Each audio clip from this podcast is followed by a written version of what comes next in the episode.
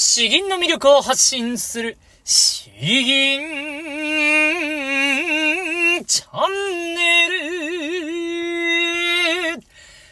はようございます。こんばんは。詩吟チャンネルのヘイヘイです。このチャンネルは詩吟歴20年以上の私ヘイヘイによる詩吟というとてもマイナーな日本の伝統芸能の魅力や吟じ方についてわかりやすくざっくばらんにお話ししていくチャンネルです。えー、皆さんいかがお過ごしでしょうか？えー、いやもうスカッと天気が晴れるともう気分がいいですね。えー、相変わらず娘のことなんですけれど、えー、そう、ちょっと前まではですね、えー、母乳をあげていれば、えー、ミルクをあげれば、その後はぐっすりしばらく眠ってくれると。まあ、あの、1時間とか2時間とか、まあ、1時間ぐらいは手堅いかなとか、そういうふうに思っていたんですけれど、えー、最近はですね、なんかその感じが変わってきたと言いますか、えー、母乳をあげた後でもですね、目を、目をパチッと、おかっぴらいてですね、えー、手を、手足をモキモキさせながら暴れ始めるんですよ。まずいと。えー、で、必死に寝かしつけようとするんですけれど、えー、母乳でさらに元気が、体力が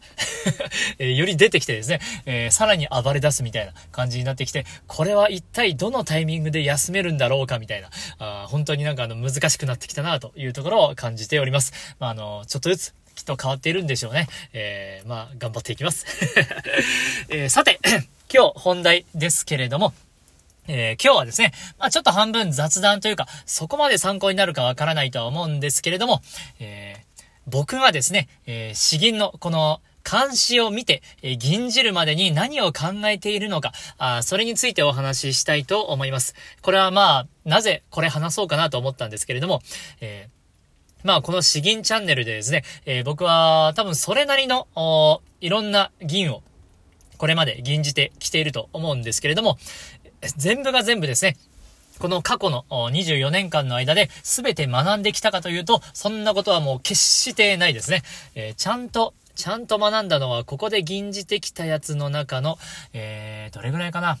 ?4 分の1。4分の1ぐらいかもしれないですね。4分の、うん、それぐらいな気がします。なので、残りの4分の3は、えー、僕があの、教科書を見ながら、うん、今日はこれを吟じてみようかな。あ、これはなんか聞いたことがあるな、みたいな。あ、ペラペラとめくって、えー、自分の今日のインスピレーションに合うものを、パッと見て、えー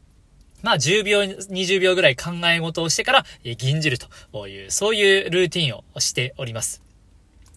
えー、なので、えー、まあもしかしたらその詩吟をやり始めの方はですね、と一つの銀を吟じるためにものすごくなんかあの、いろいろ、たくさんなんか頭を使ってですね、苦労されてようやく吟じるというところがあるんですけれども、おいや、なんでこの、このヘイヘイさんは、あこんなペラペラとお、いろんな詩を吟じるんだろうというところをもしかしたら疑問に思うんじゃないかなと思いまして、えー、私の頭の中をですね、えー、一つご紹介しようと思います。まあ、どこまで参考になるのか、あまあ、教室でそういうパッと見てパッと吟じるってあんまりないかもしれないんですけれども、えー、参考になりましたら幸いです。えー、そうですね、えー、今日吟じようと思っているのを先に、えー、ご紹介しましょう。え大塩平八郎作、四十七詩ですね。えまず詩文からいきますね。画心昇誕、幾新産、一夜健康、雪に永じて寒し。四十七日、なお、主を守る。臨前、霊殺す、関心の関。えー、こちら、まあ、あの、内容も言っていきましょうか。えー、赤穂浪士ですね。えー、四十七士とは、えー、主君の仇を討つべく、様々に苦心をしたけれども、とうとうその思いが叶って、雪の夜に白人を振るって、えー、仇の首を立ち、主君に、主君の墓に備えた。その四十七士の墓は、仙岳寺のえー、主君の墓のそばに並んでいて、えー、今なお主君を守っている。その忠誠は、聖中華は凛として、百世まで関心どもの神官を、まあ、肝を冷やし続けているのであるという。まあ、あの、これはとても有名な詩文ですね。えー、まあ、これもちゃんと、教場で教わったことはないんですけれども、まあ、この詩を、パッと見て、ああ、今日これなんとなく吟じてみようかなと思って、じゃあそこから、えー、どういう風に吟じていくかを順番に、えー、話していきたいと思います。まあ、そうですね。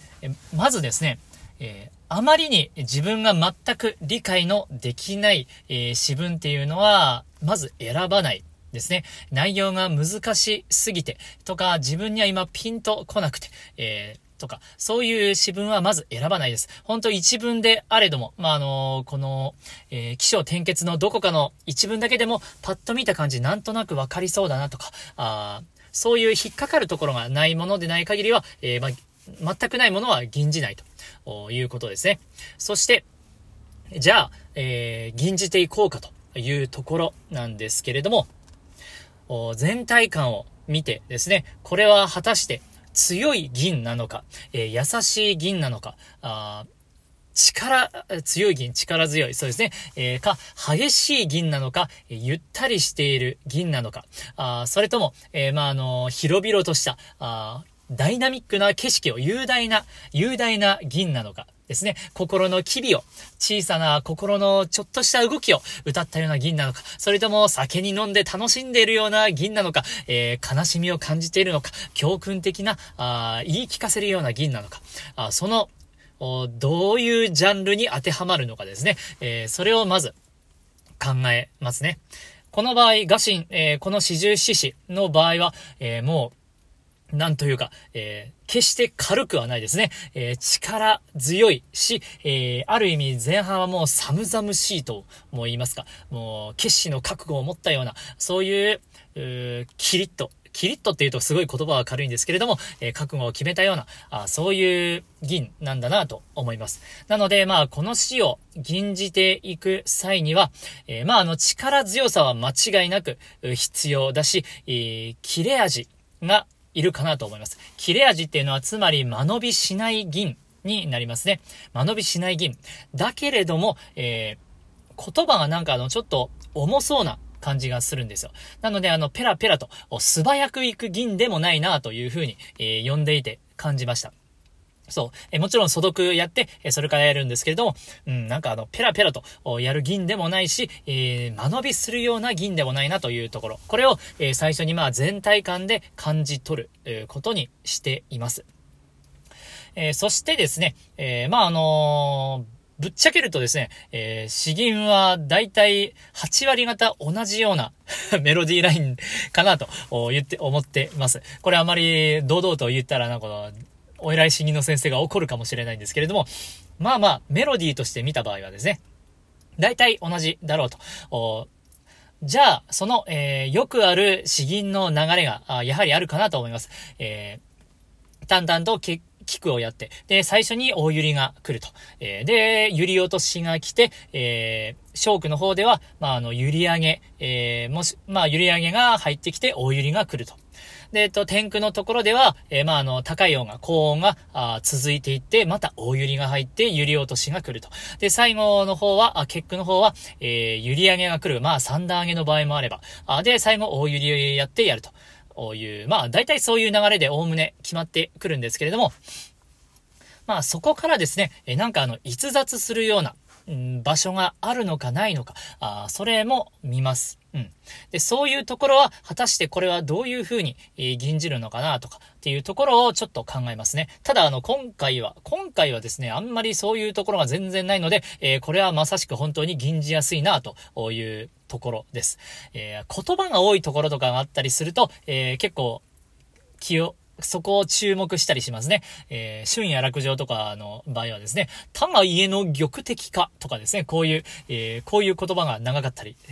で、あとは、この志をなさんと欲してとかですね、えー、こういう、えー、もし長いところがあれば、じゃあその言葉運びは、えー、どういう風に言ったらいいのだろうか、どこで区切ったら自然なのか、えー、区切るのと、えー、意味を途切れさすのと、えーなんていうかな、えー、文章で言うと、当点を打つところなのか、えー、ん？句当点。句点を打つ、チョンを打つところなのか、えー、丸をつける、当、当点かな？打つところなのか。えー、それも、あの、気にしますね。この詩文だと、えー、どこまでが一息なのか。まあ、えっ、ー、と、この場合結構わかりやすいんで、ガシン昇胆はもう4文字熟語があるんで、まあそのまんまですね。で、幾新産、えー、幾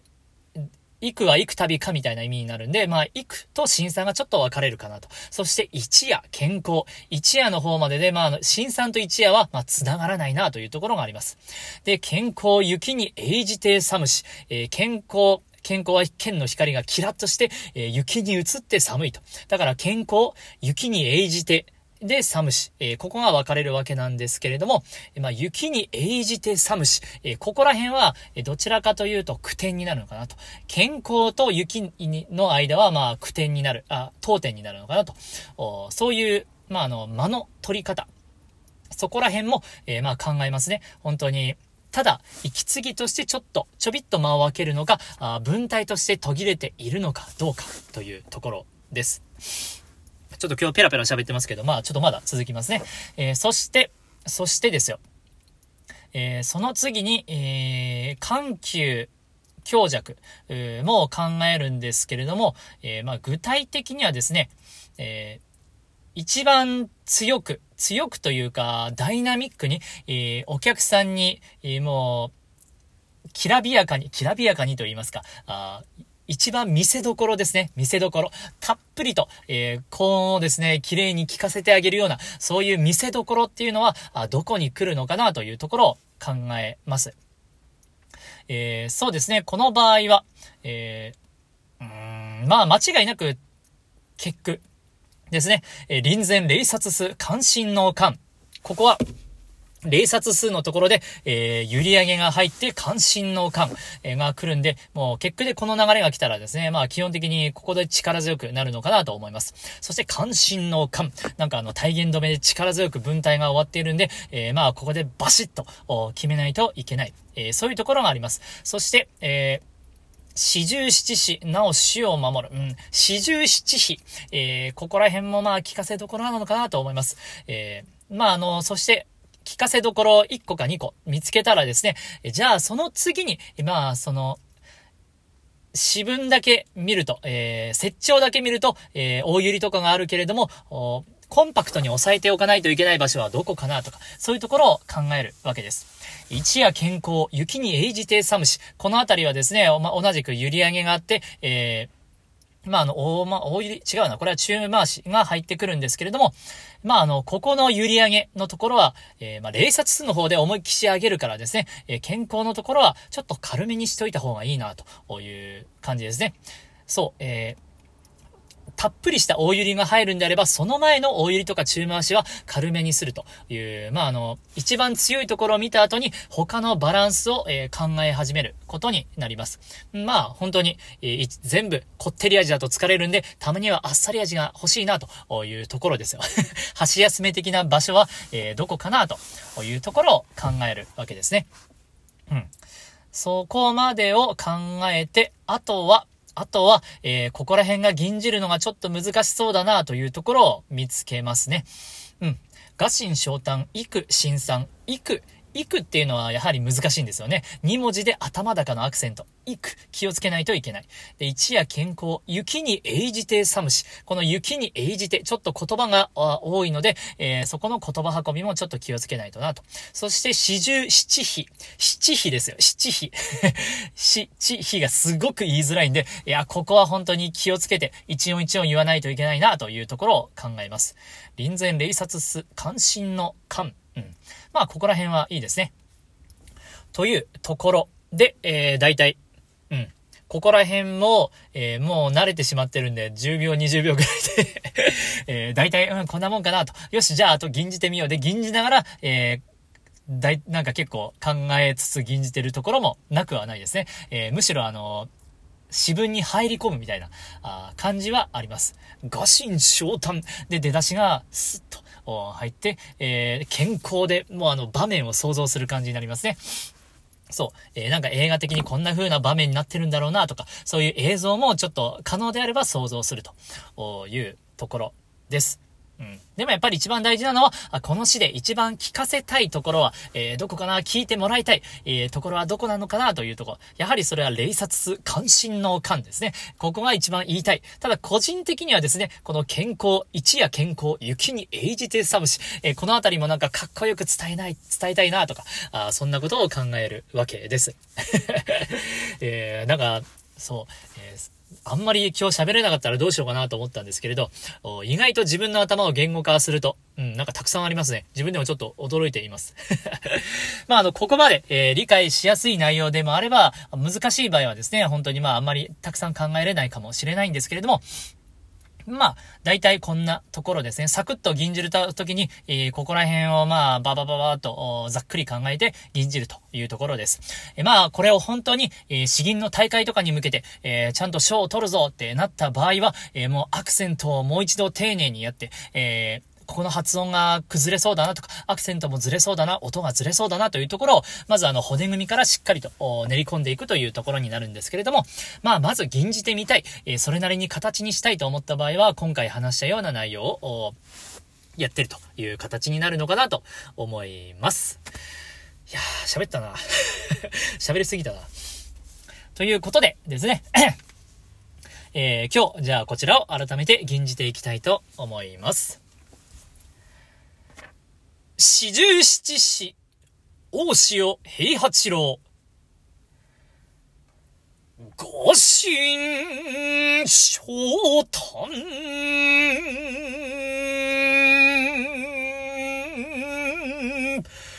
い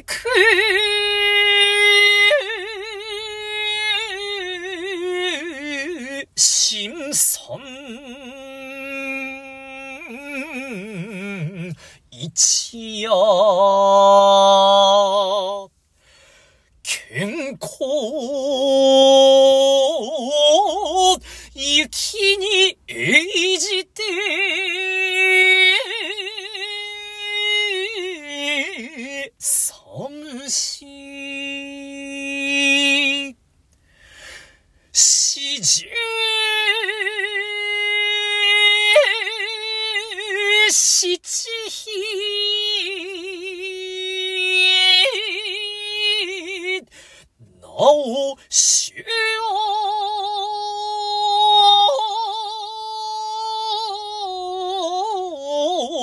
守る。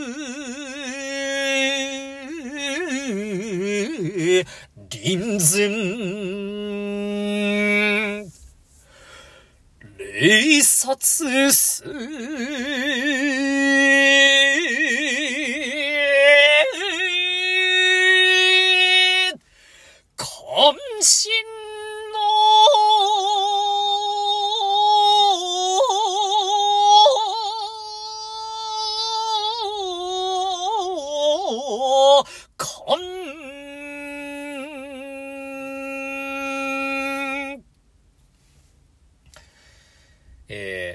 大体こんな感じになります。えー、そうですね。うん。ちょっと臨前、霊殺す、霊殺すあたりが、えー、ちょっとなんかあの、もったいぶってしまった感があるかもなとか思いましたね。一夜、健康、雪に英じて寒し。いやー、このあたりはもう少し練習して、えー、滑らかに、えー、あでやかにですね、なんかあの、ここら辺吟じれたら楽しいなとか思いますね。ただやっぱりなお死を守るっていうのが結構吟じてると自然に強くなるんで、えここの強さと、え結句の関心の間のここの強さ、どっちも同じような形の大揺りだとやはりなんかちょっと芸がないというか飽きてしまうんで、えちょっとどういう違いを設けたらいいのかなっていうのもちょっと悩みどころかなと思いました。うん。ということですね、えー、銀はあの、考えれば、あの、いくらでもたくさん考えれると。えー、さらにこれに歴史の、え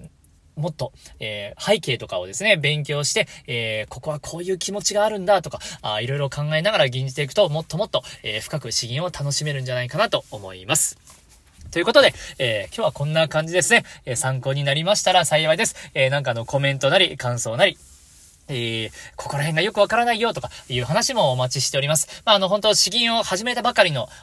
人で悩んでいる人にですね、やはりぜひぜひ聞いていただきたいんで、えー、始めたばかりなんですけれども、えー、私の教室の先生がこんなことを言っていて、ちょっとよくわからないんですけど、みたいな、え、そういう内容でももうどしどしお待ちしております。え、では、今日はいつも、あ、いつも聞いてくださってありがとうございました。詩吟の魅力を発信する詩吟チャンネル、どうもありがとうございました。バイバイ